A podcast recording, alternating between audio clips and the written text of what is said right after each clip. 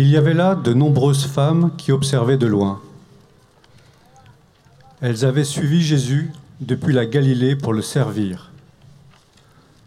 Parmi elles se trouvait Marie-Madeleine, Marie, mère de Jacques et de Joseph, et la mère des fils de Zébédée.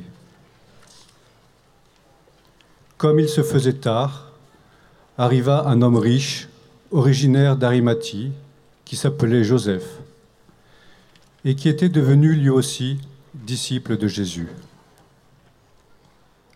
Alors, Pilate ordonna qu'on le lui remette. Prenant le corps, Joseph l'enveloppa dans un linceul immaculé et le déposa dans le tombeau neuf qu'il s'était fait creuser dans le roc.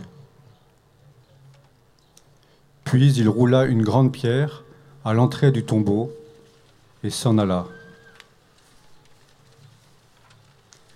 Or, Marie-Madeleine et l'autre Marie étaient là, assises en face du sépulcre. Le lendemain, après le jour de la préparation, les grands prêtres et les pharisiens s'assemblèrent chez Pilate en disant Seigneur, nous nous sommes rappelés que cet imposteur a dit de son vivant Trois jours après, je ressusciterai. Alors donne l'ordre que le sépulcre soit surveillé jusqu'au troisième jour. de peur que ses disciples ne viennent voler le corps et ne disent au peuple, il est ressuscité d'entre les morts. Cette dernière imposture serait pire que la première.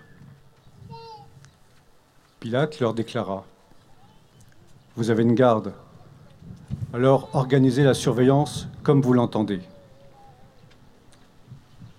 Ils partirent donc et assurèrent la surveillance du sépulcre en mettant les scellés sur la pierre et en y plaçant la garde.